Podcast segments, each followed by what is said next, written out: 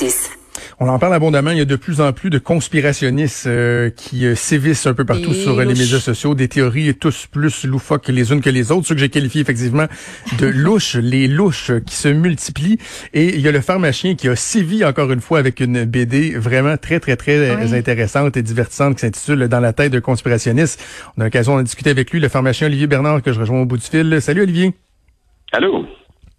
Eh, Olivier, il y a plein, plein, plein d'aspects tellement intéressants dans, ta BD que je veux aborder, notamment des concepts, parce qu'au-delà de juste le, dénoncer ou d'exposer euh, ces gens-là, tu, tu tentes d'expliquer euh, comment ils en arrivent là, pourquoi euh, nous, on comprend pas leur processus, leur chemin de pensée. Et je vais commencer par le premier aspect qui est celui de la différenciation entre ce qu'on peut appeler des conspirations et les grandes conspirations. Qu'est-ce que tu entends par là?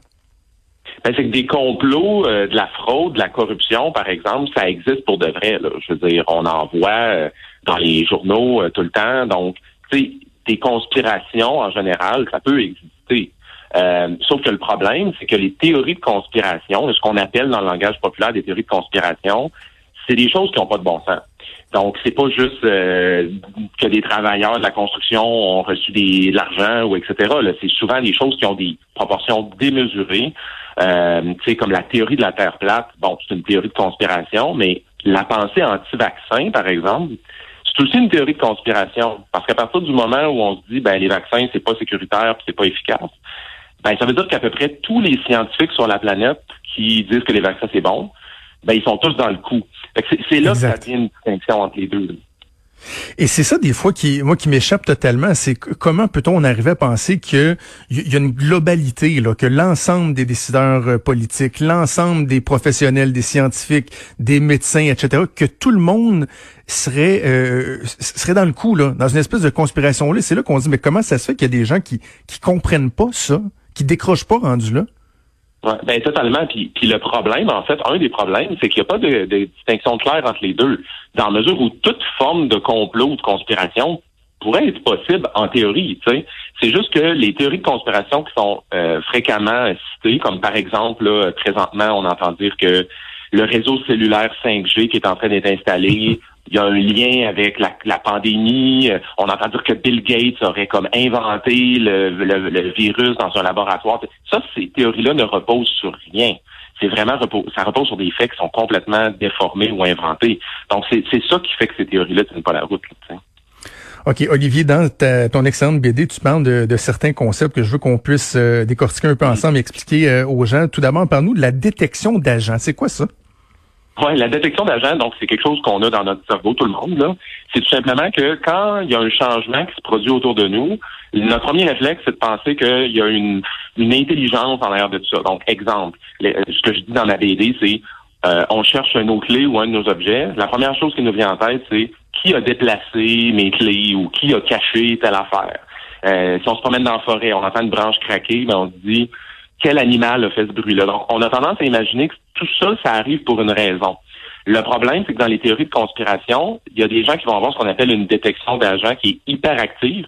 Donc, ils vont voir des intelligences qui sont derrière des, événements dus au hasard. Donc, par exemple, la pandémie, là, on ne peut pas prévoir ça. Là. Je veux dire, on savait que ça pouvait arriver, mais il n'y a personne qui pouvait prévoir la pandémie. C'est pas quelque chose de délibéré, de volontaire. Et les conspirationnistes pensent qu'il y a une force derrière ça. Donc, ils se disent, il y a forcément quelqu'un qui a créé cette pandémie-là. c'est ça la détection d'agents hyperactifs, c'est de se dire, ben là, ça peut pas être juste arrivé à cause du hasard. Est-ce qu'on est capable de, d'identifier un fil conducteur dans ceux qui justement vont avoir une détection euh, d'agents euh, qui est irrationnel, sais, qui n'arrivent pas justement à faire l'exercice dont tu viens de, faire mention et, qui vont persister dans cette croyance-là. Est-ce qu'il y a un fil conducteur dans leur personnalité, dans, leurs caractéristiques, leur disposition sociale? Je sais pas, est-ce qu'il y en a un fil? Il n'y a pas un fil en tant que tel parce que, en fait, il y a eu de la, il y a, un peu de recherche quand même sur le sujet. Puis, au départ, on pensait que c'était comme des traits de personnalité. Mais finalement, les recherches qui ont été faites là-dessus, c'est pas tout à fait concluant. Donc, je pense que ce qu'on appelle la pensée conspirationniste, dans un sens, on l'a tout le monde. Là, ok? On a tous ces mhm. mécanismes-là dans notre tête. C'est juste que si à un moment donné, il y a une accumulation de tous ces différents mécanismes-là, puis il y en a plusieurs, il y en a des dizaines, là, mais quand à un moment donné, tous ces mécanismes-là se, se mettent en branle, qui s'accumulent les uns sur les autres, Ben là, c'est là qu'on dit que la personne devient conspirationniste, c'est qu'à un moment donné, la personne, t'es même plus capable d'avoir une discussion avec elle parce qu'elle a l'air de, vivre dans un dans un monde parallèle. Là, ouais, c'est ça. Un autre concept que tu abordes, c'est celui de la configuration illusoire. Ça mange quoi en hiver? Ouais, ben ça c'est super simple. C'est euh, un mot, une expression compliquée pour écrire, par exemple, je regarde dans les nuages, puis là je vois des visages, je vois des animaux, des choses comme ça. Donc notre cerveau est comme programmé pour voir des patterns à des endroits où il n'y en a pas vraiment. Euh, mais la plupart des gens vont dire ben non, il n'y a, pas a pas un éléphant dans les nuages, c'est évident.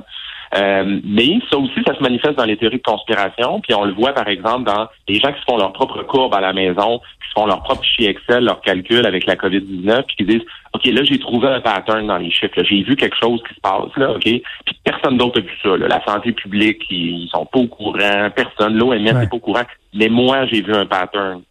Mais le cerveau, encore une fois, il est programmé pour voir des patterns là où il n'y en a pas. Fait que si on n'est pas conscient de ça, ben on peut se prendre au piège soi-même. Tu as donné l'exemple de, l'éléphant dans les nuages. Moi, mon exemple préféré, c'est Jésus dans une toast. totalement. Totalement. Tu sais, ou dans mon article, je dis, euh, dans un rideau de douche, là, on voit toutes sortes d'affaires. Moi, ça m'arrive vraiment souvent. Donc, encore là, comment on peut se protéger intellectuellement comme ça? Ben, c'est d'être conscient que ça existe, d'être conscient que c'est un bug de notre cerveau. je pense que chez les personnes qui sont très pro-conspirationnistes, ben, ils ont comme un peu oublié que notre cerveau il est profondément imparfait. Dans ton analyse, il y a un des, euh, des aspects que tu qui, je trouve, euh, fait mal aux conspirationnistes, c'est l'effet de Dunning-Kruger qui parle, dans le fond, de la compétence réelle des gens versus la perception qu'ils ont de leurs compétences. Oui, c'est ça. L'effet Dunning-Kruger, c'est en gros, là, pour faire un très, très gros résumé, c'est que quand on est vraiment très peu compétent sur un sujet, qu'on a vraiment très, très peu de connaissances, ben, il y a un danger de avoir l'impression qu'on en sait beaucoup, tout simplement parce qu'on n'a pas les outils intellectuels pour réaliser qu'on est incompétent. Fait que ça, on va voir ça souvent chez euh, notre euh, un de nos oncles ou une de nos tantes, qui va dire Ah, moi, j'ai lu là, euh, j'ai lu pendant 50 heures sur tel sujet sur Internet, là, puis là, à ce là, j'ai tout compris. Puis là, tu te dis, comment est-ce qu'elle peut penser qu'elle a tout compris? Quand même les experts sur la planète du sujet, eux-mêmes disent qu'ils comprennent pas tout, tu sais. Fait que ça, c'est une bonne manifestation de l'effet Dunning-Kruger. Puis on le voit encore une fois chez tout le monde. Tout le monde le vit à différents degrés, mais chez les conspirationnistes, il est juste poussé à un niveau euh, encore plus grand. Hey, mais tu on parle souvent, Olivier, de docteur Google. Toi, en tant que pharmacien, ce phénomène-là, tu euh, au-delà de la période particulière actuelle qu'on a avec le conspirationnisme, ce phénomène-là, tu dois le voir vraiment régulièrement. Des gens qui pensent que parce qu'ils ont lu un petit peu sur Internet, sur euh, tel médicament, telle maladie, ils arrivent, eux autres, ils comprennent tout. Là. Ah, tout le temps. Puis, c'est une nouvelle réalité. Hein. Moi, j'ai, moi, je suis pharmacien depuis 2004. Fait en 15 ans, là, et ça a changé. Là. À l'époque, nous, il n'y avait pas de réseaux sociaux. Euh, donc, les gens, ben, tu sais, ils venaient, ils venaient nous voir puis ils nous posaient des questions. Aujourd'hui, quand les gens viennent nous voir, typiquement, ils ont lu beaucoup là-dessus. Mm-hmm. Donc, ils ont lu des bonnes choses, ils ont lu des moins bonnes choses. Puis là, ben, il y a un, nouveau défi qu'on a dans notre job maintenant, c'est de d'essayer d'aider les gens à différencier. OK, ben, ce que vous avez lu ici, ça c'est bon que vous avez lu là, ça, par contre, c'est faux. Fait que là, c'est vraiment, vraiment un gros challenge là, qui n'existait pas avant dans notre travail.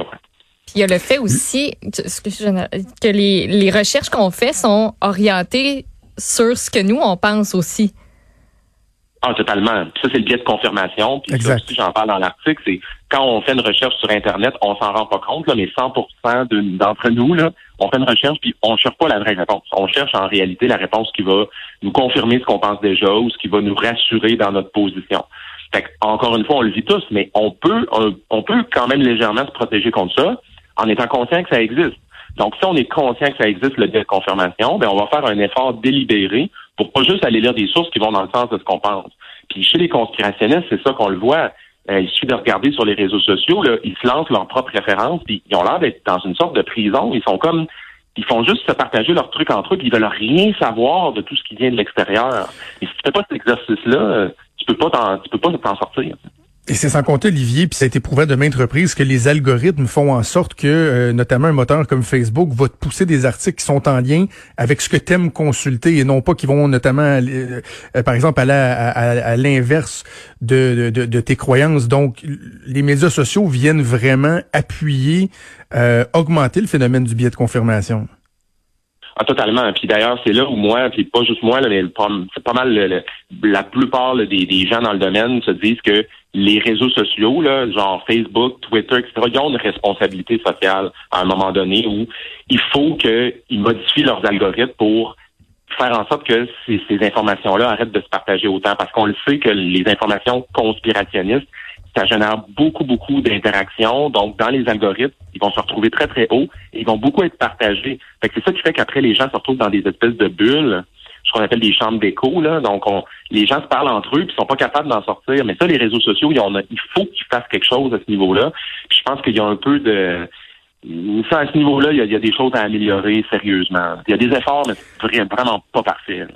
Dernier aspect que je voulais aborder, dont euh, tu parles dans ta BD, c'est euh, la, victimisation.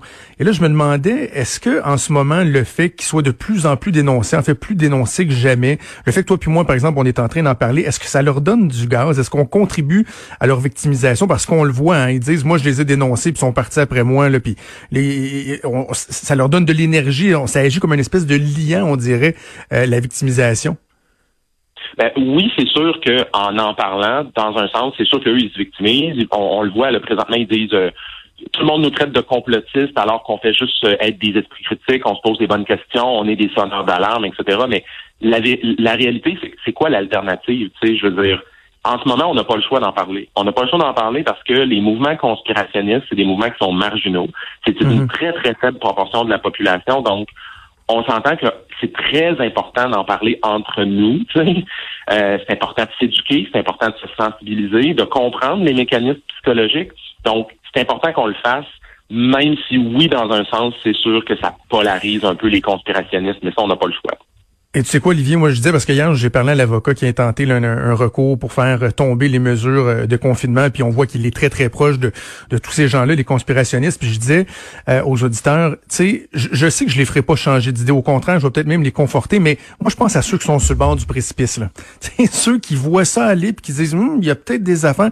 Le fait de le dénoncer, d'en parler, de le décortiquer, de le démystifier, je me dis, on peut peut-être aider euh, quelques, quelques âmes fragiles.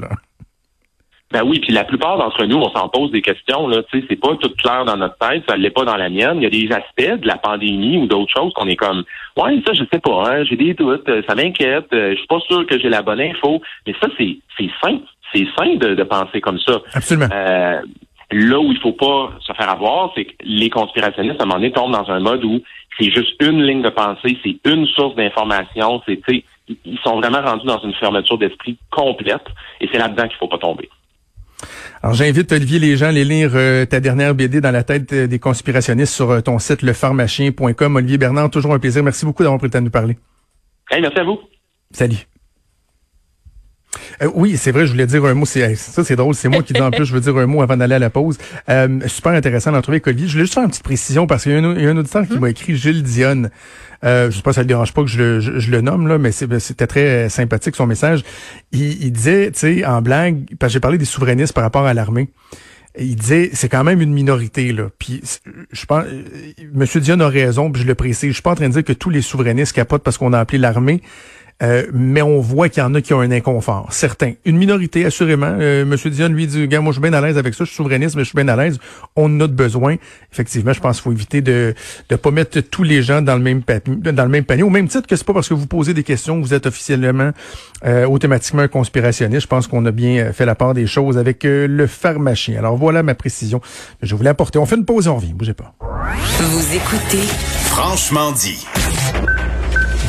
À venir sur Cube Radio. Cube Radio. Dès 12, on n'est pas obligé d'être d'accord avec Sophie Durocher. Cube Radio. Cube Radio. Autrement dit. Et maintenant, autrement écouté.